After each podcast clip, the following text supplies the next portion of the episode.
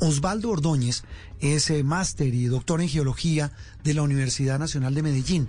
Hay que decirlo, esta facultad en la capital antioqueña ha sido una de las más juiciosas en hacer un seguimiento al proyecto de Hidroituango. Profesor Ordóñez, un gusto saludarlo. Gracias por acompañarnos en Sala de Prensa Blue. Hoy, en medio de todas estas señales, ¿ustedes cómo ven el panorama de Hidroituango? Buenos días. Muy buenos días, un saludo ahí a toda la audiencia. No, mira, la situación de Hidroituango es una situación, como tú lo mencionaste ahorita, pues que nos tiene en vilo desde hace, desde abril del 2018, ya son cuatro años largos, y la situación pues del agua por el vertedero y la reparación de la casa de máquinas, pues son cosas que llevamos más de tres años en eso, así que es una situación realmente complicada, ¿no? El panorama es básico, ¿no? En términos, digamos, comparativos, como si estuviéramos como en la medicina. Hidroituango es un enfermo que está en cuidados intensivos, que sufrió un accidente, y ya por lo menos abrió los ojos, ya está respirando y solo necesita ponerlo a caminar y ponerlo a caminar es prender las turbinas, ¿no? Pero eso de prender las turbinas es, imagínese un paciente que, que ha estado en la cama durante todos esos años reparándose y, de pronto pues si no se hacen las cosas adecuadas pues vuelva y se, se quiebra las patas y se accidenta. Eso traducido al proyecto significa que hay que tener mucho cuidado en cómo se hacen las cosas y dejar que los ingenieros tengan el comando de todo y no los políticos. Pero entonces, detallemos un poquito cuál es ese tratamiento, qué es lo que la gente no entiende, Osvaldo, y es qué hay que hacer en este momento, de qué depende que efectivamente pueda o no entrar en operación. Y profesor, ¿y cuál es la pata quebrada? La pata quebrada fue eh, digamos, de pasar el agua por la casa de máquinas. ¿no? O sea, al pasar el agua por la casa de máquinas, lo que se hizo fue destruirse eh, varios de los conductos por donde iba a pasar el agua para generar energía, la misma casa de máquinas y túneles ¿no? que colapsaron. Entonces, lo que hizo EPM y la ingeniería en todos estos años fue reparar todos esos huesitos quebrados. Entonces, entre eso se hizo todos estos tubos por donde se va a pasar el agua, se blindaron, o sea, hicieron básicamente se hicieron unos tubos con un blindaje en unas láminas especiales. El resto del material que había sido comido por el agua, pues erosionado, se completó con concreto, pernos y varillas y todo lo que usted quiera, de forma tal de que se volvió a colocar como el hueso y la carne, ¿cierto? Mm, y eso se, se unió con el macizo rocoso que existía. Entonces, esa nueva entidad, ¿cierto?, que, que hoy, digamos, tiene el proyecto de Hidroituango, pues es una entidad que no ha sido ensayada dinámicamente. ¿Qué es dinámicamente? No ha sido ensayada con el agua entrando por los tubos.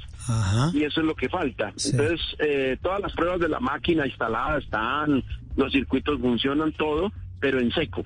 Pero no se le ha echado el agua. Sí. Y como no se le ha echado el agua, pues no es a reaccionar, aunque en principio pues todas las cosas están hechas con todas las mayores estándares ingenieriles, con todo el cuidado y digamos la posibilidad de falla, que todo tiene posibilidad de falla en la humanidad, pues es muy baja, pero como no se han hecho los ensayos, pues no se tiene una respuesta muy clara frente a la seguridad, no solo el proyecto, a la viabilidad técnica del proyecto, pero pues digamos EPM y el país ya ha hecho muchas represas de estas y proyectos de estas, así que se espera que todo funcione, ¿no? pero no se han hecho las pruebas dinámicas, o sea, no se ha botado agua por el tubo. Mm. Eso es lo que pasa.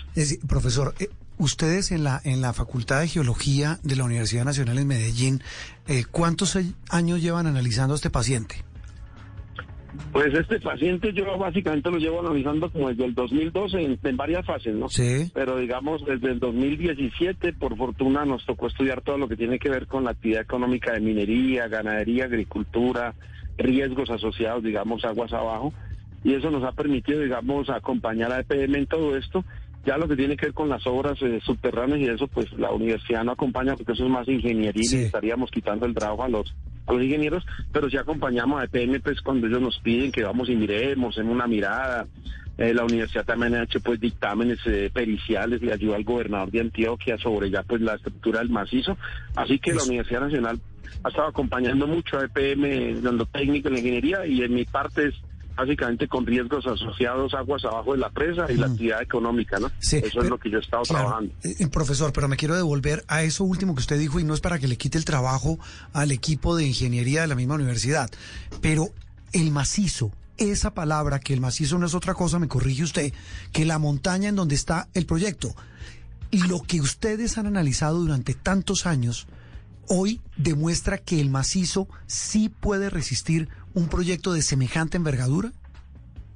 Sí, sí, el macizo rocoso es un macizo rocoso que está, digamos, como todas las rocas en Colombia, pues afectado por fracturas, fallas, pero la ingeniería, pues en Colombia ha trabajado toda la vida con eso y, el tratamiento, digamos, que se le dio al macizo una vez entró en esta emergencia y todo lo que le ha pasado han sido unas correcciones en términos de inyectarles concretos, de pernarlo, de reforzarlo, eh, digamos, en una forma muy, muy buena, eso lo he visto yo, y que eso, digamos, le transmite a uno como profesional y a los ingenieros de allá, pues la confianza de que las cosas están buenas, ¿no? O sea, digamos, todo lo que es la reconstrucción se hizo con altos estándares, los ensayos han mostrado que todo está bien y simplemente se necesita echarle agua para ver eh, las vibraciones de esa agua, porque por cada tubo van a pasar como 160, 180 metros cúbicos por segundo. Esos son 180 toneladas pegándole pues a, al tubo. Un monstruo, y lo ¿no? que necesitas ver, eso, no, eso es una cosa, y a pesar no le pegan con un kilo y ya lo matan, ahora imagínese 180 toneladas por segundo. Por segundo. Entonces, lo que necesita es más o menos en ese macizo, en esa zona hay por ahí unos 3.000 sensores y lo que se necesita es una vez entre funcionar es ver cómo esos sensores miden las pequeñas vibraciones, la microsismicidad, eh, las frecuencias, ¿no? De que no entre en resonancia tanto la vibración pues del tubo con el macizo y, eso, pero digamos desde la forma de diseño y construcción todo está, digamos como los modelos, eh, digamos permiten decir que eso se va a comportar bien, pero se necesita ponerlo a funcionar, ¿no? Dinámicamente, echándole agua, y una vez pase eso, pues ya la gente dirá, me está bien, hagámosle, así que pues empieza a generar energía, y eso será la, la mayor, eh, digamos, el logro grande que hará lo de la ingeniería colombiana que ha estado trabajando en la recuperación de este enfermo, ¿no? Osvaldo, y en ese ensayo, ¿cuál es la dimensión del riesgo? Es decir, usted dice, bueno, todas las condiciones en teoría están dadas, pero ¿y si no saliera bien, qué podría suceder? No, lo que se hace es, hombre, si las cosas se están poniendo de malucas, que es una probabilidad muy baja, pero existe la probabilidad, pues lo que se hace es nuevamente cerrar las compuertas, ¿no?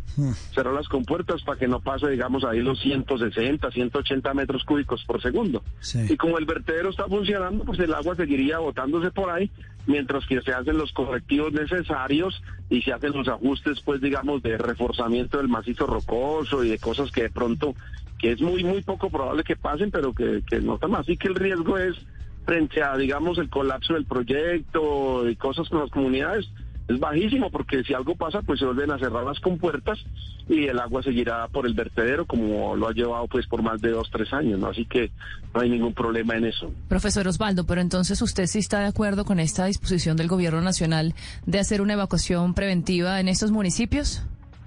En los no, no, no, en aguas abajo. Cáceres, no hay No, no. ¿No hay necesidad? no, por- no, porque es que el proyecto tiene el control, ¿no? El control es que si, digamos, los ensayos están mostrando que el macizo no, no se comporta, digamos, armónicamente con, con el concreto y con el tubo que se hizo, pues lo que se hace es volver a cerrar las compuertas, ¿no? Y el agua pues seguirá fluyendo por el, por el vertedero. Así que en este ensayo, en estas pruebas no, no se reviste ningún riesgo para las comunidades ni para nada. Mm. Y es innecesario pues estar armando unas alertas y un alboroto eh, que es básicamente un uso político, pero que nada tiene que ver con las realidades técnicas del proyecto, ¿no? Sí, Así es que ese, ese es el tema, ¿no?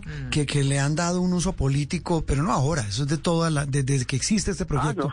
no. Usted lo sabe mejor que nosotros. Eh, profesor, No, no, no, eso, Eso sí. todo, el- todo el tiempo lo usan para No, eso. pues claro. Oiga, profesor, terminando con el mismo símil del enfermo, el de la pata partida, el que ha estado acostado mucho tiempo, hoy lo ve con una estructura y con un panorama para que se pueda levantar, caminar y hasta correr.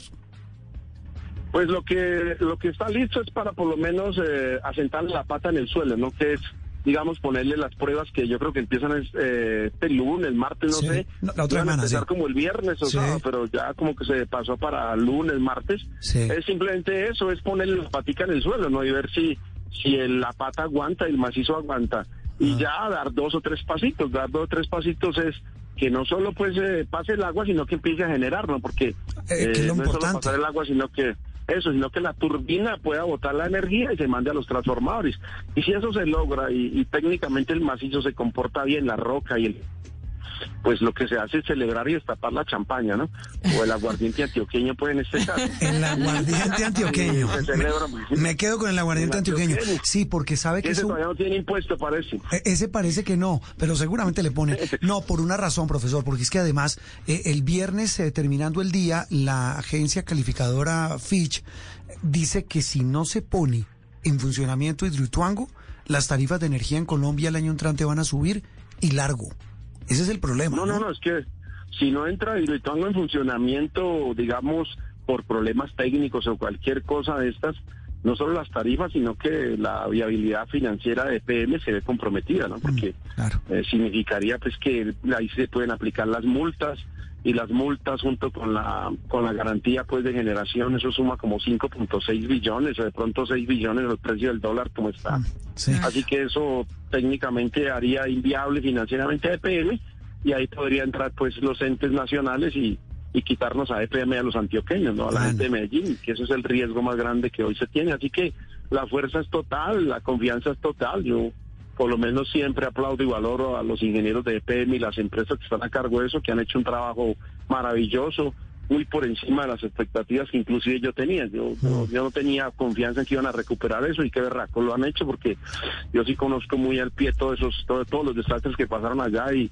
y es demasiado maravilloso ver hasta dónde han llegado, ¿no? Y eso hay que aplaudirlo. ¿Y sabe por qué destaco es, es tan valioso lo que usted dice, profesor? Porque es que yo algo he leído del tema, hace cuatro años estuvimos allá, estuve reunido con usted y con algunos de sus colegas de la Nacional, y ustedes fueron muy duros críticos en su momento de cómo se estaba tratando a este paciente. Y decían, les están, le están dando la medicina que no es, le pusieron el yeso donde no era, le partieron la pata de la manera más me acuerdo que alguno de sus colegas decía, ¿cómo son de brutos? Así no se puede tratar una emergencia como la de Entonces, que usted ahora diga esto tiene un enorme valor porque pues está eh, respaldando el trabajo de, esta gente de PM, los ingenieros y demás, de una manera absolutamente imparcial. Eso es lo más importante.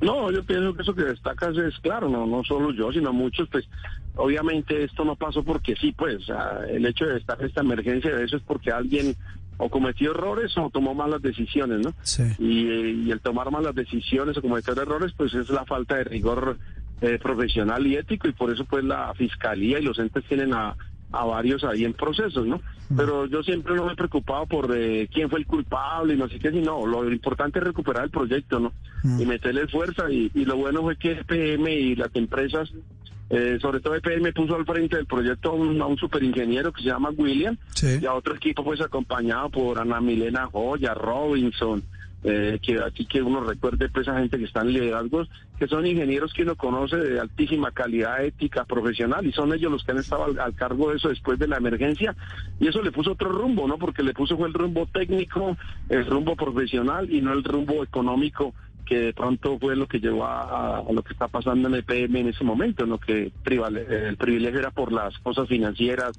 las que no, hoy lo que está el privilegio es la parte técnica y si eso y si las pruebas no están hechas no se puede dar luz verde para generar energía sería una responsabilidad total.